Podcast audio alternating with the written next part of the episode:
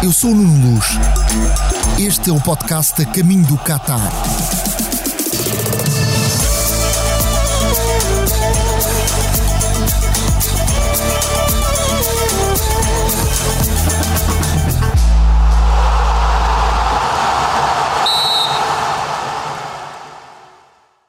Começaram a chegar em massa depois da viragem do século, sobretudo com profissões ligadas à televisão, futebol, aviação e hotelaria.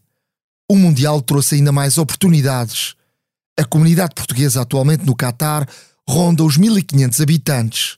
Hoje vamos conhecer o trajeto profissional de três portugueses que em Doha, capital e cidade mais populosa do Catar, encontraram o sucesso.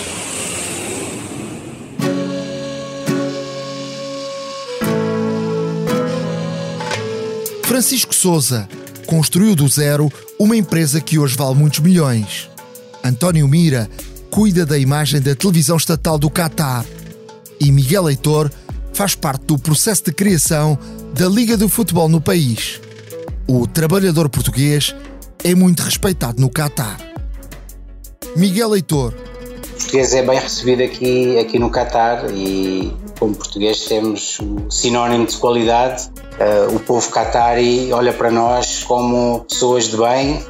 António Mira. É um país que compensa vir de, uh, trabalhar. Um, é um país muito rico, acho que está neste momento, acho que é o mais rico do, do mundo em termos de per capita. Todas as pessoas em diferentes áreas de trabalho conseguem sempre ganhar dinheiro fazendo o que gosta, obviamente. Vale a pena estar aqui.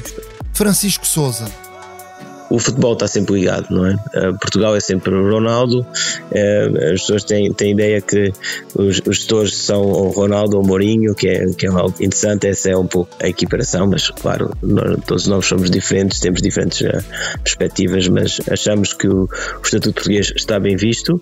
A verdade é que Francisco Souza é um Ronaldo ou um Mourinho na área dos negócios. É um dos maiores casos de sucesso no Qatar construiu do zero uma empresa de entregas que hoje está avaliada em muitos milhões. Se podemos equiparar com, com Portugal, é como fosse a Glovo ou a Uber Eats, neste caso mais a Glovo, porque é um, um posicionamento mesmo só de, de entregas uh, no mercado. Em 2017 éramos só cinco trabalhadores, tínhamos uh, pouco mais de de 200 condutores. Isto começou com uma, um site apenas com alguns restaurantes passou a ser uma aplicação, passamos a ter uh, não só uh, restaurantes, como também uh, supermercados, pharmacy, tudo o que se possa, digamos assim, ser entregue de forma rápida durante de 20 minutos, 30 minutos. E atualmente também temos os nossos dark stores, ou seja, são supermercados apenas para entregas. Temos também o nosso projeto de Cloud Kitchen, ou seja, são cozinhas que somente funcionam para entrega online. E a empresa cresceu bastante nós somos cerca de 200 trabalhadores neste momento, um, mais de 8 mil uh, condutores uh, a trabalhar para o nosso projeto. Tem, tem sido um, um crescimento exponencial. A Talabat está em vários países do mundo árabe. Um povo que adora o futebol e que tem Cristiano Ronaldo como um dos seus ídolos. Nada melhor para a Talabat que ter o português como imagem da marca quando eu falava com os agentes da FIFA e que era interessante era ter o Ronaldo. E, e acabou por acontecer curiosamente falámos depois com a equipa do dos agentes de, do Ronaldo, uh, vimos uma boa oportunidade e porque não olhamos, uh, comparamos com outros jogadores de futebol e vimos que há uma imagem muito, muito mais associada ao trabalho, muito mais associada ao, à paixão pelo futebol. A imagem do Ronaldo está muito bem uh, referenciada em, no Qatar, portanto é o nosso embaixador já há algum tempo. Fizemos já algumas campanhas e tem sido um bom sucesso. With the superpowers of Cristiano Ronaldo. Combined with the commitment of our riders, will be the greatest! Groceries and more at the speed of Ronaldo. foi um ponto de reviragem também da nossa marca, não é? Porque quando associamos a uma referência como, o Ronaldo, e o Ronaldo também associa-se à, à Talabat, torna-se um outro patamar. A primeira leva de portugueses chegou para trabalhar na televisão. António Mira foi um deles. Chegou a Qatar há 15 anos. Muitos estão na televisão que é relacionada só com desporto e eu estou na parte que é da televisão uh, nacional, que é hum, televisão do Estado praticamente. Não aborda tanto o futebol, mas é mais generalista. Eu sou responsável da imagem, que é garantir que a imagem está uniforme ao, longo de todos os programas que existem em cada câmara. Ou seja, eh, cada programa é feito por várias, quatro, cinco câmaras, ou seis, ou sete, conforme, e todas as câmaras têm que captar a mesma cor e mesma. Eu sou um Photoshop em, termo, em tempo real.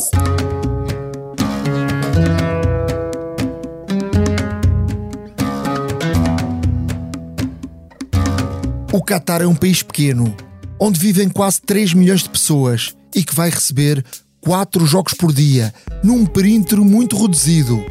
Será um Mundial de Futebol onde todos os adeptos estão concentrados na mesma cidade. Por isso mesmo, as autoridades estão a tomar medidas e pedem às empresas para mudarem as rotinas para retirar pessoas das ruas. A cidade está-se a preparar a estimar teletrabalho, vai haver, por exemplo, na parte da educação, as escolas vão parar porque realmente vai haver muita afluência de gente em todos os lados. A organização do Mundial tem grande preocupação para que os restaurantes e comércio possam dar resposta e é aqui que a Talabat terá um papel decisivo. A parte online vai conseguir reduzir o tráfego uh, numa cidade que vai ficar completamente lotada. Nós temos certos tipos de restaurantes que só vão estar abertos para entregas. Nós devemos aumentar o número de, uh, de condutores, podemos chegar se calhar aos 10 mil condutores. Este é um Mundial único para as equipas, adeptos e até para os jornalistas, sem viagens, sem mudanças de hotel constantes e com a possibilidade de se assistir pela primeira vez a todos os jogos de um Mundial no estádio. Basta ir de estação em estação de metro até ao próximo estádio. António Mira. O metro vai ser o melhor transporte para, para, para andar aqui, é sim senhor. Não só como é, é, é praticamente novo, como é dos mais rápidos um, do mundo em termos de deslocar e tempo de espera. A concentração de pessoas traz muita confusão à cidade, mas pode dar oportunidades únicas às televisões na cobertura do Mundial. Acho que é a primeira vez que, que todos os repórteres e todas as equipas, uh, todo o público vai estar todo junto e isso, uh, a tecnologia vai, uh, vai haver mais criatividade a fazer a cobertura deste Mundial por parte das outras estações de televisão. A tecnologia vai acompanhar também porque vai, vai permitir poder fazer várias coisas ao mesmo tempo porque está tudo, está tudo junto. A minha estação de televisão vai dar muita vertente de de, público, também é novo para eles. Não, não, não esqueçamos que isto é o primeiro Mundial no Médio Oriente e de repente vem todo o mundo para aqui celebrar este evento que é o futebol. E eles, uh, de certa forma, querem mostrar um, e perceber como é, como é essa vivência do futebol de várias nacionalidades e vai-se cobrir mais a parte da festa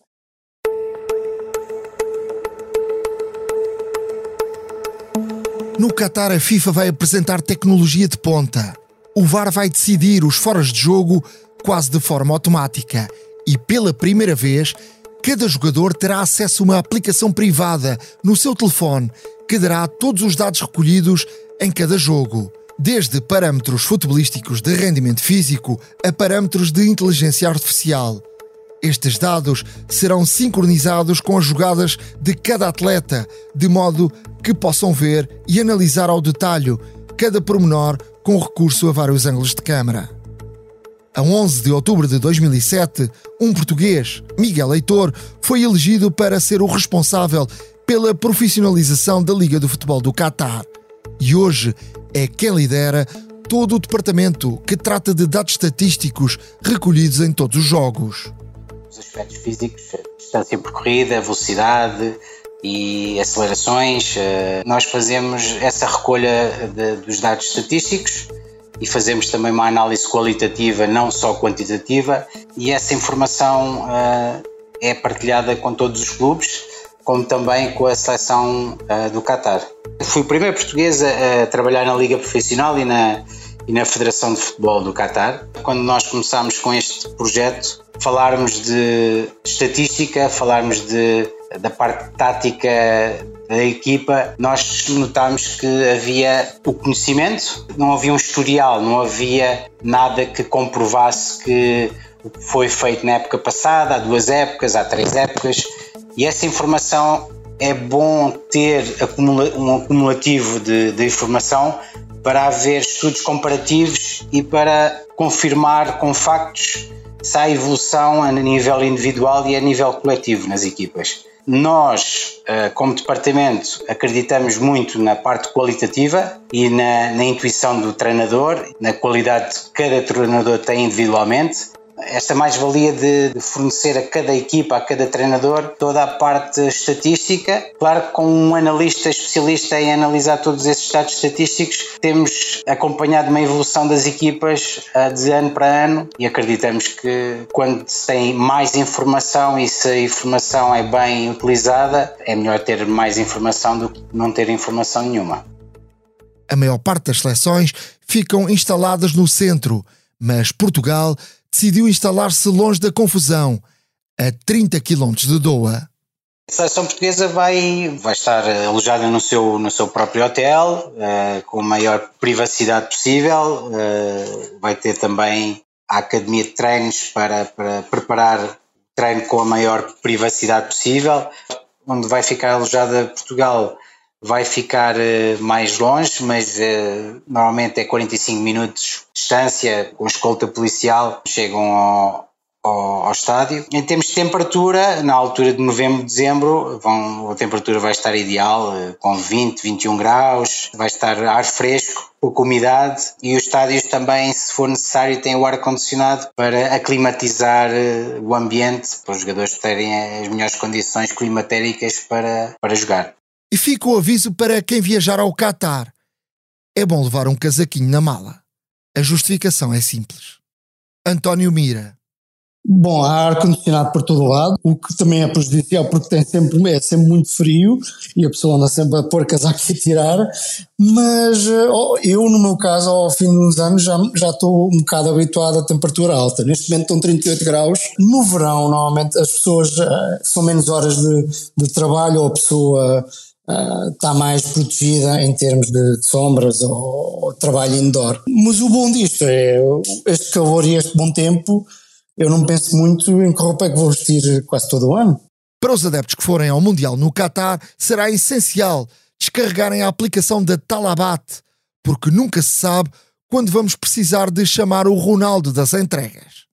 Francisco Souza a aplicação é Talabat uh, com, com, T, não é? Quando se faz o download é igual a uma outra aplicação de entrega de comida noutros países. Basta fazer o registro, vocês uh, vão ao, uh, põem o ponto onde vocês estão localizados e um, basicamente podem escolher o que quiser e, e, vão ver que têm, têm oportunidades desde 15 minutos a 20 minutos de entrega a, a uma hora, independentemente do, do, que quiserem. Isto pode ver desde farmácia ou eletrónica, ou artigos do Mundial oficiais, ou, por exemplo, projeto de Portugal, ou bandeiras, se quiserem, uh, até aos restaurantes que mais variados que, que, que, bem entender. Nós também vamos ter uma boa seleção de, de restaurantes com uma coleção escolhido até pelos jogadores uh, de futebol uh, da nacionalidade qatari, o que é que eles recomendam, quais são os, os, seus favoritos restaurantes, digamos assim, como um género de bem-vindo também ao, ao para poder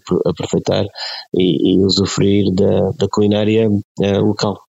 Neste Mundial, só pode entrar no Qatar quem tem bilhete para os jogos e alojamento.